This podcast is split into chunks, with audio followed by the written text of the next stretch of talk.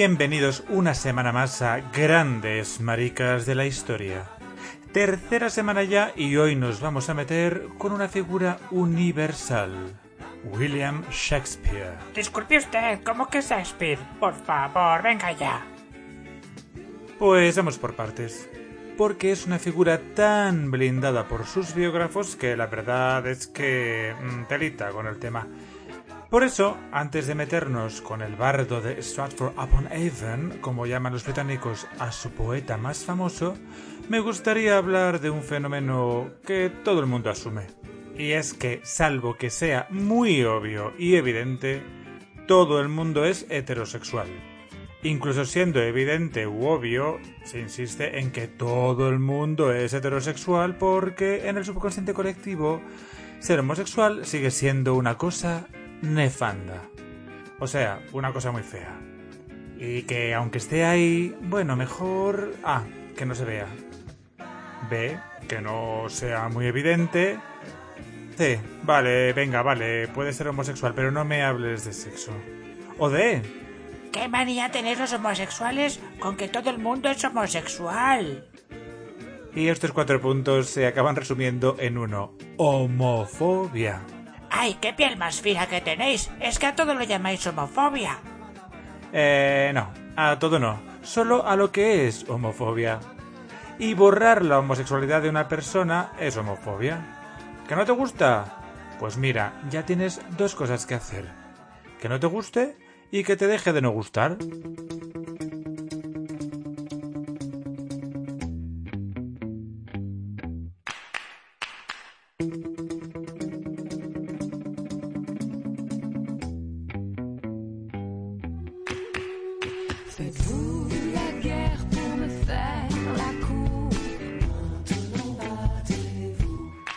Siguen asumiendo los roles de género y aquí es donde se ponen de los nervios los homófobos, los misóginos, los transfobos por utilizar la palabra mágica que es género en vez de sexo.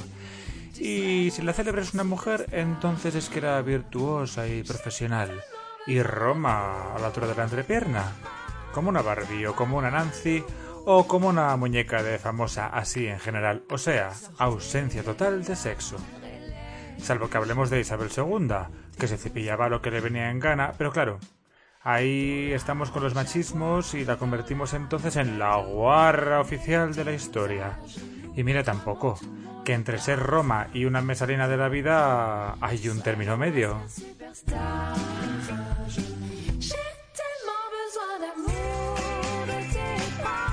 Con esto quiero llegar al debate de hoy, que la heterosexualidad no solo se presupone y se asume, sino que no hace falta ningún tipo de prueba para demostrarla. Pero la homosexualidad... Uy, no. Ahí hay que demostrar que él o la celebridad en cuestión ha tenido que ser pillado infraganti, en pleno acto, abiertamente sexual. Porque resulta que no, que tampoco valen declaraciones o poemas de amor, ¿eh? Ah. No, no, no, no, que simplemente puede ser un fruto de la inspiración o una licencia poética. ¡Ja! O sea, que para ser homosexual, como es algo tan terrible, hay que demostrarlo. No sea que ofendas la memoria del finado, como si ser homosexual fuera malo. Y mira, yo ya estoy un poquito cansadísimo del tema y no pienso darme a más razones que a las que nos damos para presuponer la heterosexualidad de alguien. Heterosexualidad que, por cierto, no te hace ser mejor persona.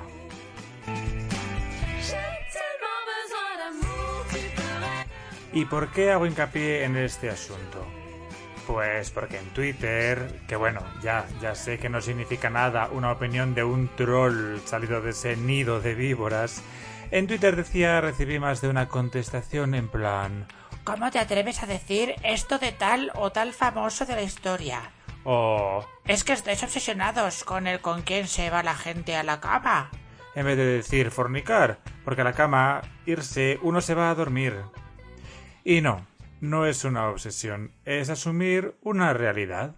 La obsesión es pensar que ser gay está mal y que se debe ocultar. Y los homosexuales también practicamos sexo, sí, incluso después de habernos pintado media capilla sixtina. Y este es el caso con el que nos vamos a encontrar hoy de William Shakespeare.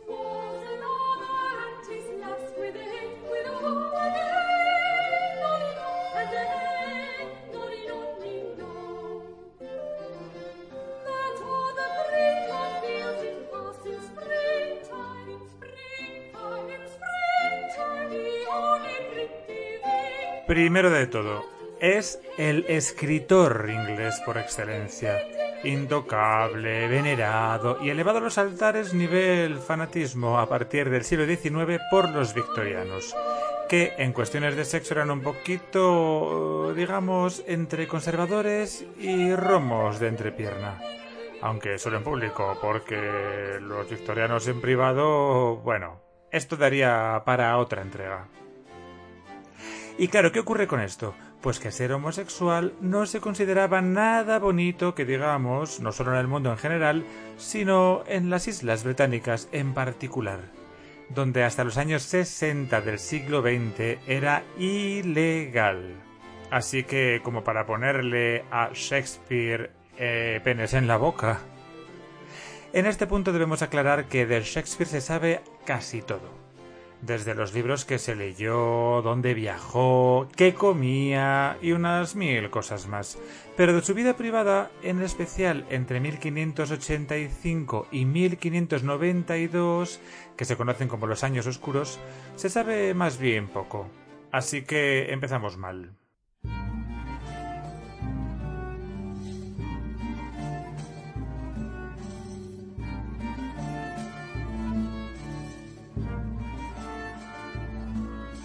Y seguimos mal, porque los biógrafos tan cristianos y bien pensantes, como vimos que pasó con Miguel Ángel, no estaban por la labor de admitir que su genio fuera un invertido. La homosexualidad solo era una perversión, el pecado nefando de una persona débil y corrompida por los impulsos antinatura.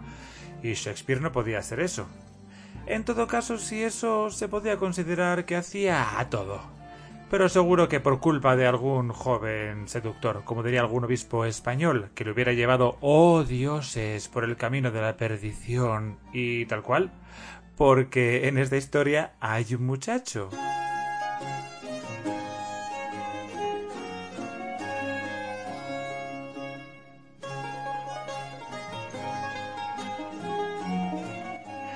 Pero hay que entender un par de conceptos cuando hablamos de homosexualidad en el siglo XVII. Y es que las cosas de los afectos no se veían antes como las vemos ahora. Os quiero recordar que en el siglo XVI en Inglaterra lo más normal al cerrar un acuerdo era un buen morreo. Eso sí, sin lengua. Y de hecho, cuando Felipe II visitó aquellos lares para casarse con María Tudor, tuvo que soltar besos aunque luego, cuando la Tudor se murió, los protestantes, ya en el poder, se dejaron de besos en la boca porque era una cosa demasiado católica, chica. La palabra sodomía, además, así tal cual en la Inglaterra del siglo XVII, era todo lo que no fuera sexo para procrear, o sea, que no estaba limitado exclusivamente al uso del canal de salida. Sodomía era desde una felación a una penetración anal, ojo, sin tener en cuenta el género de los practicantes, pasando por el uso de una gallina o una cabra. Les costó reducir la definición legal a hombres que se visitan por la puerta de atrás, pero una vez definido, la pena estaba clara. La horca.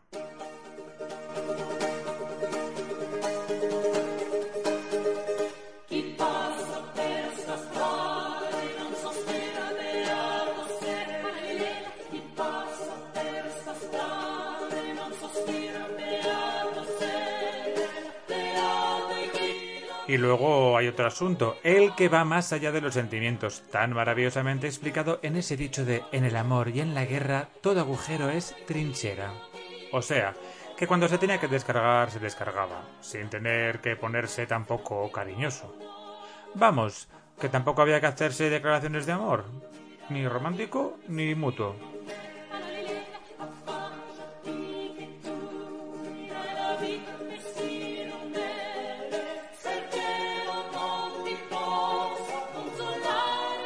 William Shakespeare estuvo casado, lo que no significaba nada, bueno, excepto para sus biógrafos, claro, y que tampoco significa nada ahora. Y de hecho hay que ir a sus escritos personales, como nos pasaba con Miguel Ángel. Aunque consideramos a Shakespeare como el dramaturgo más importante de su tiempo, tanto él como sus contemporáneos, y esto no es exclusivo de los ingleses, aquí en España ocurría exactamente lo mismo con Lope de Vega, por poner un ejemplo, buscaban en la poesía y no en la escritura teatral el medio para lograr la fama. Y ahí tenemos los sonetos de Shakespeare que compuso entre 1593 y 1601. Ni más ni menos que 154 sonetos. Estos 154 sonetos se dividen en dos partes. Los 126 primeros, o sea, el 80%, que están dedicados a un joven, y luego los últimos 25 que están dedicados a una hermosa, aunque oscura mujer, a la que denominan Dark Lady.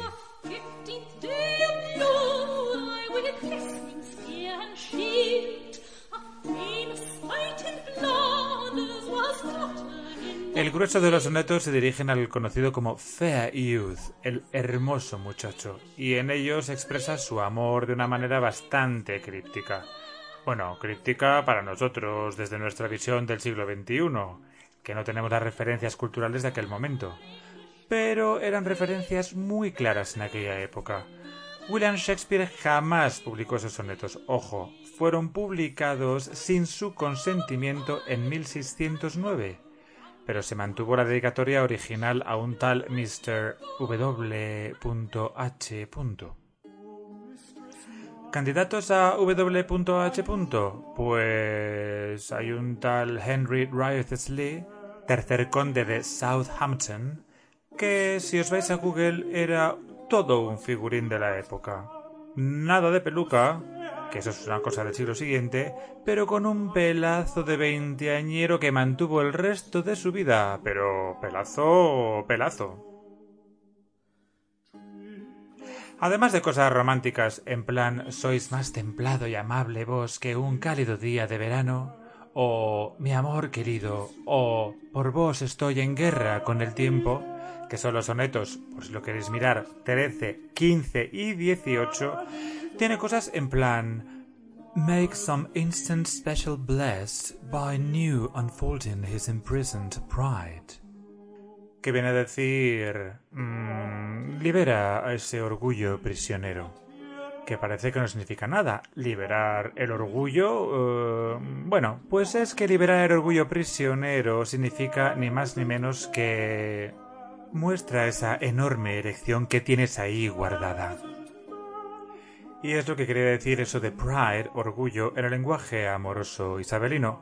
Un rabo bien duro. Es el soneto 52, por si lo queréis ver.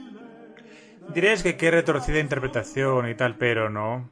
Las imágenes retóricas de la lírica occidental, vamos, de la poesía, son en realidad muy claras en sus momentos, como encontramos en la poesía española también, donde, por ejemplo, los cítricos eran una referencia directa al sexo, como las flores.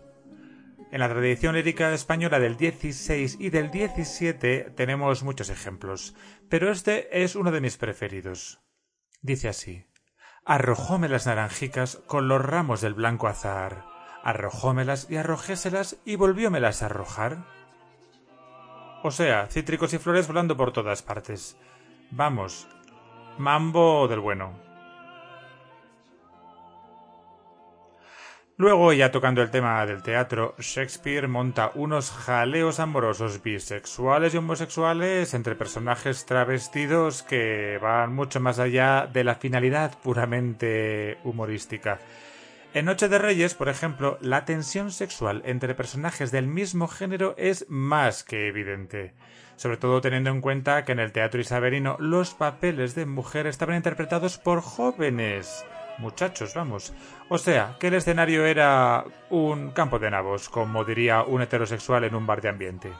Imaginad, el personaje de una mujer, que está interpretado por un muchacho, se traviste de hombre y otro de los personajes, que es un hombre, se siente irremediablemente atraído por él, aunque en realidad es una ella, aunque el actor es un él.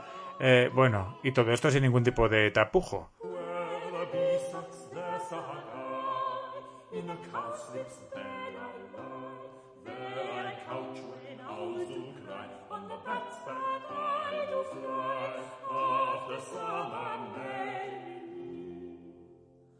En el Mercader de Venecia también la atracción amorosa entre Antonio y Bassanio es tan absolutamente obvia que hay que ser muy meapilas o muy de Vox para no querer verlo.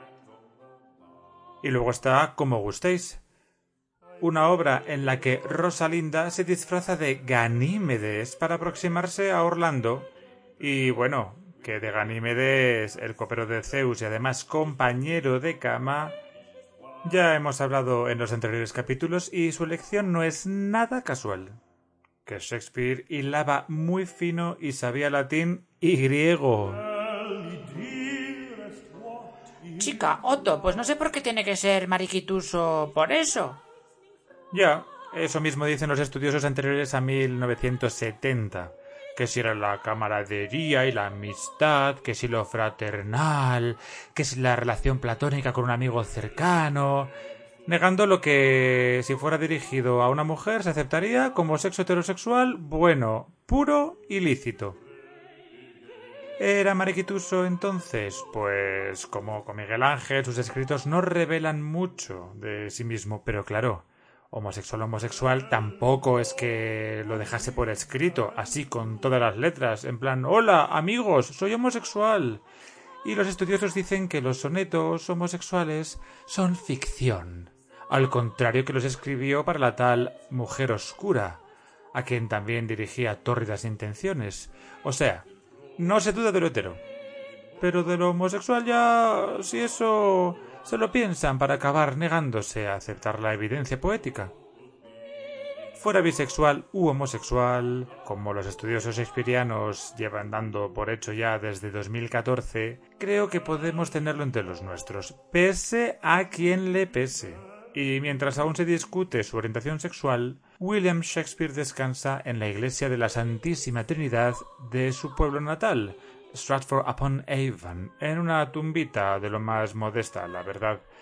A su mujer le dejó en su testamento su mejor segunda cama, su second best bed. Parece recochineo, pero en realidad era una práctica común. La cama buena no se usaba, era más o menos como el comedor de la casa de las abuelas, y se follaba en la segunda cama.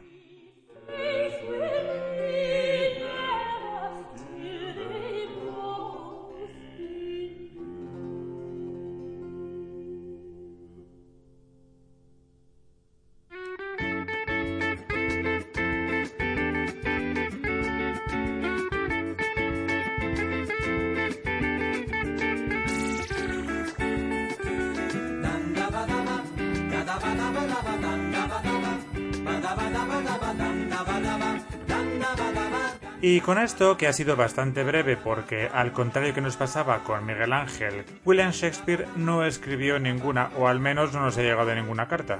Os quería comentar algo sobre las músicas que se oyen de fondo. Todas las músicas que oís de fondo, menos evidentemente la cabecera que es Sorcitroen de García Abril y la segunda, que suele ser una diferente cada día, están relacionadas con la época en la que vive nuestro protagonista. Y no solo su época, sino también el lugar donde vivía. Quiero decir que la música que pongo para hablar de William Shakespeare es música que se escribió para las propias obras de teatro de William Shakespeare porque llevaban música. Y cuando se ha hablado de Miguel Ángel, os he puesto música que se interpretaba en el mismo lugar donde Miguel Ángel estaba y en la misma época.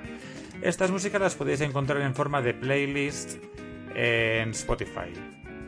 Si vais al resumen del episodio, veréis allí el vínculo, por si os interesa visitarlas. Y si no os interesa, pues nada. Lo que sí que podéis hacer es visitarme para comentarme lo que os apetezca comentarme, tanto en Twitter, yendo a arroba otto con dos t's barra baja más, o si queréis también en Instagram, arroba otto más con dos t's y todo junto. Y ligerito de ropa, ¿qué le vamos a hacer? Y sin nada más que añadir, nos despedimos hasta la semana que viene. Os mando un beso enorme y un saludo y un adiós.